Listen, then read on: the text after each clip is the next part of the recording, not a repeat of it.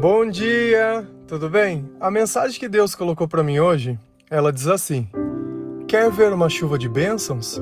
Fale mais de Deus e menos da vida dos outros.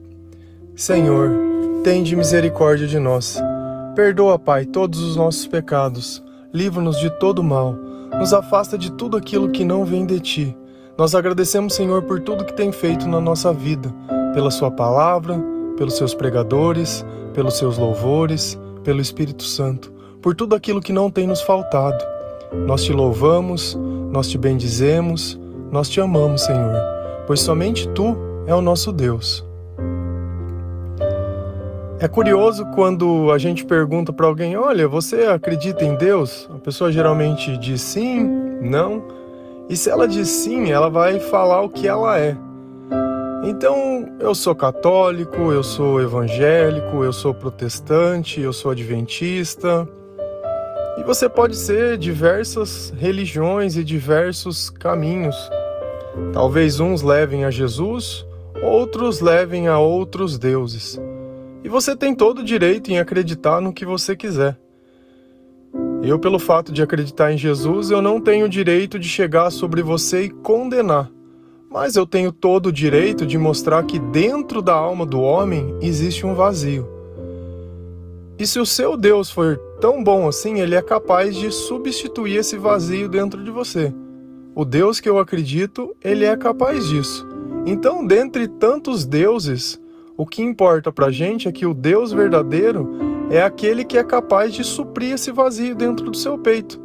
Senão não tem sentido acreditar em um Deus um Deus muitas vezes de emoção, um Deus muitas vezes que você precisa oferecer alguma coisa para ter outra, não faz o menor sentido. Só que para mim poder falar que eu sou religioso, ou que eu sou cristão, ou que eu acredito em Deus, lá em Tiago 1, versículo 26, Deus ele dá um alerta muito grande sobre isso. Ele diz assim: Se alguém se considera religioso, mas não refreia sua língua, engana a si mesmo. Sua religião não tem valor nenhum. Então, o primeiro passo que nós devemos entender é que as nossas palavras, elas têm poder. Não é um simples fato de falar, mas eu preciso entender o que eu estou falando. E é curioso que, eu, que a boca fala do que o coração está cheio. E muitas vezes as minhas falas estão impregnadas dos meus pensamentos. Se eu sinto aquilo que eu penso, e se eu sinto o espírito que está perto de mim, e as minhas palavras elas não são boas, não adianta eu dizer que sou religioso, se dentro de mim a verdade ela simplesmente ela não existe. E a partir do momento que eu não falo a verdade, ou se o fruto das minhas, das minhas palavras são a maldade, ah, mas como eu sei que o que eu estou falando é mal, quando todas as pessoas elas não podem ouvir? Você imagina se você está contando algo para alguém e essa pessoa de qual você está contando algo estiver perto, você poderia contar? Ou vamos inverter, você poderia dizer o que você diz normalmente para todo mundo perto do seu pai, perto da sua mãe, da sua vozinha, de qualquer pessoa que você gosta muito? A partir do momento que a nossa fala ela começa a ser seletiva, que eu tenho que tirar pessoas de perto, que eu tenho tem algum problema de errado nisso. Tem alguma coisa que não. E normalmente, você já parou para pensar por que que você mente?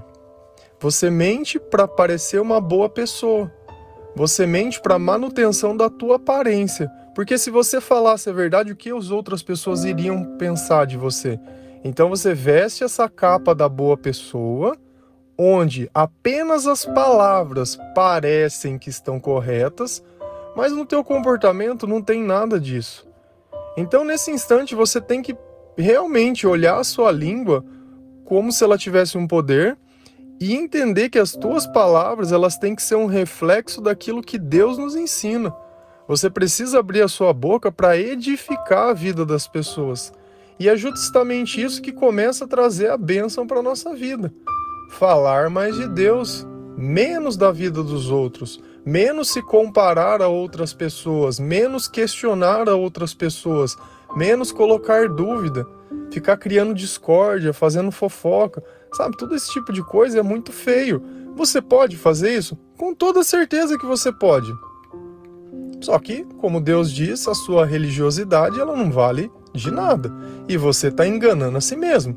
E muitas pessoas elas vestem essa cruz, né? Elas vestem essa capa de religioso para parecer que é alguém bom, mas dentro ela não é uma pessoa boa. Por isso que você pode estar tá dentro de uma igreja que salva-se de ressalva, não é um lugar de salvos, mas um lugar de perdidos. Tá? As pessoas que estão buscando a salvação, não é um lugar onde você vai encontrar perfeição, nem todas aquelas pessoas elas estão lá representando a imagem de Deus, muitas estão lá aprendendo, aprendendo. A gente encontra verdadeiros adoradores fora da igreja, não dentro. Quando eu encontro uma pessoa, ela me fala uma palavra de Deus, ela me fala um versículo, ela dá testemunho de Jesus, quando não tem um púlpito, não tem um palco, não tem um horário, não tem nada. Esses são os verdadeiros adoradores. Agora, aquele que tem um horário fixo de te encontrar, o problema que eu vejo na igreja, e não seria um problema você ter amigos, é que muitas vezes a amizade ela se sobrepõe a Cristo. Então as pessoas elas não estão indo lá para ter um encontro com Deus, elas estão indo lá para ter um encontro com outras pessoas. E eu provo isso para você.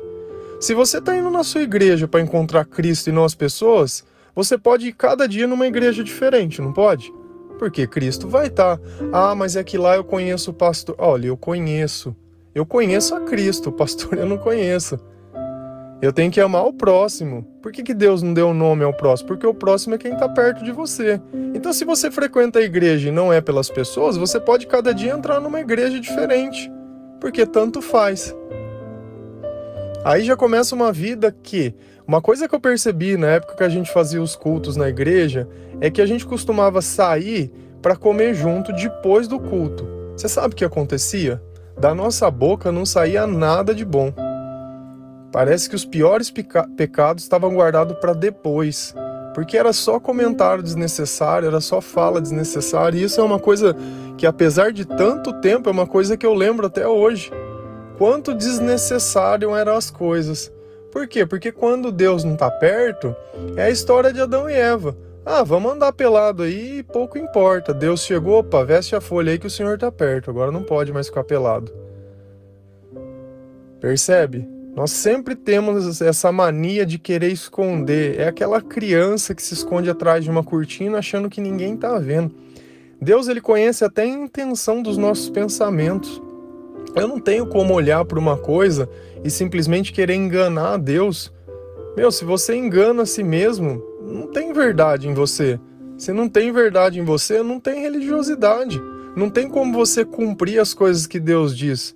O Espírito Santo ele precisa trabalhar na tua vida e é nos detalhes. E a primeira coisa que eu, eu assim, do fundo do meu coração é a palavra. Silencia. Se não for para falar nada que é para edificar, silencia. Mesmo que dentro de você isso esteja ecoando, essa vozinha do mal. Silencia. Porque é melhor você não se arrepender do que você não disse e depois trabalhar esse pensamento e tentar entender ele, poxa vida, mas por que que, por que, que sempre que essa pessoa tá perto eu fico dando alfinetada nela? Por que, que sempre que essa pessoa tá perto eu me sinto que eu tô magoada ou eu me sinto inseguro? Ou sinto que essa pessoa é melhor que eu, então eu tenho que diminuir ela nas palavras, eu tenho que criar para as outras pessoas uma imagem pior. Sabe, eu sinto que ele foi favorecido, então eu tenho que destruir. Cara, todos esses pensamentos, você está falando de vida nessa vida. E está gastando o teu tempo, que você poderia estar tá ajudando outras pessoas, edificando é, o teu coração, criando um, um sentimento melhor. Meu, não tem sentimento mais gostoso do que você sentir a presença de Deus na tua vida. Eu não sei se você já sentiu, mas começa a orar, começa a louvar e vai insistindo, e vai insistindo. Meu, parece que aquele vazio ele simplesmente some. Sabe, parece que já não tem mais problema se você morresse agora ou não, tá tudo muito bem. Dentro de você, fora pode estar tá um caos, mas dentro de você tem uma certeza, dentro de você tem uma paz muito grande. Isso que a gente estava falando sobre ver o outro e julgar o outro. Lá em Romanos 2, versículo 1, a palavra diz assim: Portanto, Você que julga os outros é indesculpável, pois está condenando você mesmo naquilo que julga, visto que você que julga pratica as mesmas coisas. E é exatamente isso. Quantas vezes nós não fizemos o errado, talvez não fôssemos pegos, mas alguém fez e foi pronto. Ele é a pior pessoa do mundo. Não, esse cara não tinha. Cara, não é porque você é melhor mentiroso que os outros, ou porque você é mais esperto para esconder as coisas, que os outros mereçam condenação. E eu não consigo pensar em melhor exemplo do que a mulher adúltera que foi pega e vieram perguntar para Jesus se a lei dizia para fazer o quê? Ah, era para apedrejar. Então vamos matar essa mulher. E Jesus disse: Olha, tudo bem. Atire a primeira pedra quem nunca pecou, quem nunca errou. E aí ele diz na palavra que primeiro as pessoas mais velhas saíram de perto e depois as mais novas. Era curioso nessa lei que se você for lá em Deuteronômio, quando eles estão criando as leis, para que isso pudesse ser feito, pelo menos duas pessoas teriam que ser como testemunhas. e essas duas primeiras pessoas seriam as primeiras que atirariam as pedras nessa mulher. Então você percebe que não é porque alguém disse que o outro disse, que alguém disse que dissesse igual do Chaves, né? Minha mãe disse que falasse. Cara, não é isso. Não é esse o ponto da coisa. Sabe? Você precisa ver, você precisa testemunhar, você precisa ter gente confiável. Às vezes você está ouvindo uma pessoa que você acredita que essa pessoa é seu, sua amiga, depois de um tempo você vai descobrir que ela não era, ela estava interessada em alguma coisa que você tinha, ou queria muitas vezes te manipular, ou queria muitas vezes te fazer forçar alguma coisa, tirar alguma vantagem, e você estava lá acreditando nela, e ela contando mentiras e você se cegando. Sabe, toda vez que você dá a oportunidade de ouvir alguém, presta atenção no que você sente. Você já percebeu que tem algumas pessoas que muitas vezes nós chegamos perto dela e nós não nos sentimos bem? Eu vou te fazer uma pergunta. Será que quando você não se sente bem é porque aquela pessoa é mal? Ou será que você não se sente bem porque você é mal e aquela pessoa é luz? Percebe que as duas respostas são verdades. E depois de um tempo, normalmente a gente às vezes conhece um pouco melhor a pessoa e descobre que é uma pessoa excelente, maravilhosa, se torna um grande amigo. Outros talvez não. Mas você percebe que quando os espíritos entre o mal e o bem eles lutam, o bem sempre vence. Então nós temos que tomar muito cuidado quando eu acredito que o mal é o outro e eu sou a bondade quando o tempo todo eu fico tentando defender um erro ao invés de assumir um erro, quando ao invés de perdoar e tentar reparar, e mesmo que aquilo seja simplesmente para seguir em frente, eu faça. Faça de todo o coração para mostrar que a minha religião, que a minha fé, que Cristo realmente ele trabalha na minha vida. E as nossas palavras, o nosso comportamento é justamente a imagem e a semelhança de Deus nós não vamos conseguir ser perfeitos do dia para a noite. É verdade, isso é verdade. Só que nós podemos nos arrepender logo após o erro, nós podemos já nos retratar logo após o acontecimento. E isso é maravilhoso, porque se fosse conosco quando alguém erra, independente do tempo que nós conhecemos essa pessoa, muitas vezes nós nem olhamos mais na cara dela nós já bloqueamos essa pessoa, nós já julgamos e já despejamos toda aquela podridão que estava dentro de nós na pessoa, xingando, insinuando, acusando. Uma coisa que eu tenho exercitado muito para não cair no, no, equívoco do passado ou do, do não perdão é olhar se aquilo que eu estou julgando a pessoa de alguma forma, naquilo que eu baseio os meus pensamentos para tomar algum tipo de decisão, ele se baseia em um fato olha, isso acabou de acontecer, aconteceu hoje, ou é algo do passado, ou é algo que eu imagino que seja que de repente eu nunca conversei. De repente você está sofrendo por uma coisa que nem existe, que está apenas na sua cabeça. Ah, não, mas eu desconfio que ele tem isso. Não, mas eu desconfio que ele faz isso. Não, mas eu tenho certeza. Cara, se, se você tá com alguém, ou se você tem tipo de relações que são baseadas nesse tipo, termina. Porque se você não pode confiar, não esteja nem perto. Ou senta e conversa com a pessoa. O problema é que quando você senta perto de um mentiroso para conversar, você está dando a oportunidade dele mentir.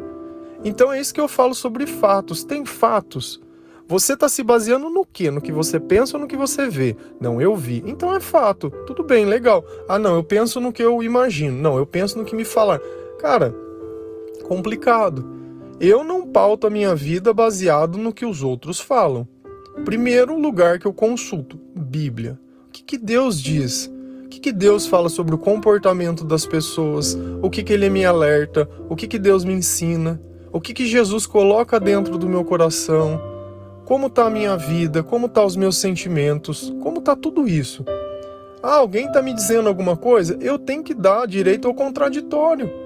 Tá bom, cadê a outra parte para mim ouvir? Só pela sua parte eu não vou. Deus diz pelo menos duas testemunhas dizendo exatamente a mesma coisa. E tem coisas que não se sustentam, que são apenas o interesse do outro sobre a sua vida.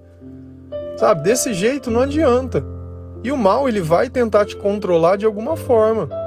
Se ele vê que dentro da tua vida ele não está tocando, ele vai tocar as pessoas na sua volta. Olha a história de Jó.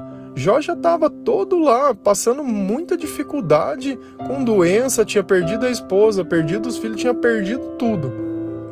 Meu, veio três amigos que eram os mais velhos, ficaram enfiando ele mais dentro do buraco. E o amigo que teoricamente seria o mais novo foi o que mais refletiu Deus sobre a vida dele. Qual foi a diferença dos amigos? As palavras. Você percebe que o tempo, às vezes, ele não vale nada se o teu amigo muitas vezes está ali só para pregar o último prego do teu caixão. Cara, o teu amigo vai estar tá com você ali independente da situação. Eu não vou colocar uma situação de erro de coisa. Não, agora você não é mais meu amigo, porque isso daí não pode. Meu, você é teu amigo, é teu amigo. Essa é a relação que nós temos com Deus. Uma relação onde Deus tenha plena convicção do quanto nós vamos errar e o quanto nós erramos e o quanto nós perfeitos nós somos. Mas ainda assim ele olha em nós e vê graça. Ainda assim ele olha em nós e ele vê um potencial e ele vê alguma coisa que dá para ser aproveitado. E quando nós conseguimos refletir aquilo que Deus é, que a nossa religião ela não se torna de boca, nós podemos fazer a diferença na vida de outras pessoas. Porque Deus cuida de nós para que nós possamos cuidar de outros. Você muitas vezes está esperando ser cuidado. O amor que você precisa para preencher esse vazio vem de Deus, não vem das pessoas. Nenhum relacionamento ele pode se tornar interessante por uma vida inteira. Cada vez ele vai se modificando. Toda paixão ele esfria. Se você notar, Jesus, ele ainda fala, olha, o amor de muito nos últimos tempos vão se esfriar. Olha a magnitude de Deus e ainda assim o nosso amor se esfria. Quanto mais por um humano, uma pessoa. Sabe, pensa nisso. Que essa chuva, ela vai ser tão grande na tua vida quando Deus notar que você obedece, que você pode ser confiável. E isso também não é o mais importante. O mais importante é a gente poder ser chamado de filho, é poder ser chamado de amigo de Deus, é poder ter uma vida com dignidade, é poder dormir bem, acordar bem, comer, fazer aquilo que a gente se pressupõe a fazer, sabe? Dar valor nas coisas que você tem, uma vida que não depende dos outros, uma vida que ela é leve, uma vida que ela é tranquila, que aonde Deus te coloca tá tudo bem, ainda que seja sentado num lugar qualquer esperando qualquer coisa, tá tudo muito bem. Você sabe aproveitar a vida porque você está vivo. Muitos estão presos no hospital, muitos gostariam de ter a oportunidade que você está tendo e acha que não tem nada. Quando a gente não sabe o valor das coisas que tem, é complicado. É complicado se viver. Amém? Um bom dia. Que Deus toque o coração de cada um de vocês. Que essa palavra ela possa trazer um pouco de conforto, um pouco de alívio que ela possa ser a resposta da oração de vocês, de tanto questionamento, de tanta dúvida. Freia sua língua, como diz lá em Provérbios, que todo o resto do seu corpo vai começar a dar melhor. Amém? Um bom dia.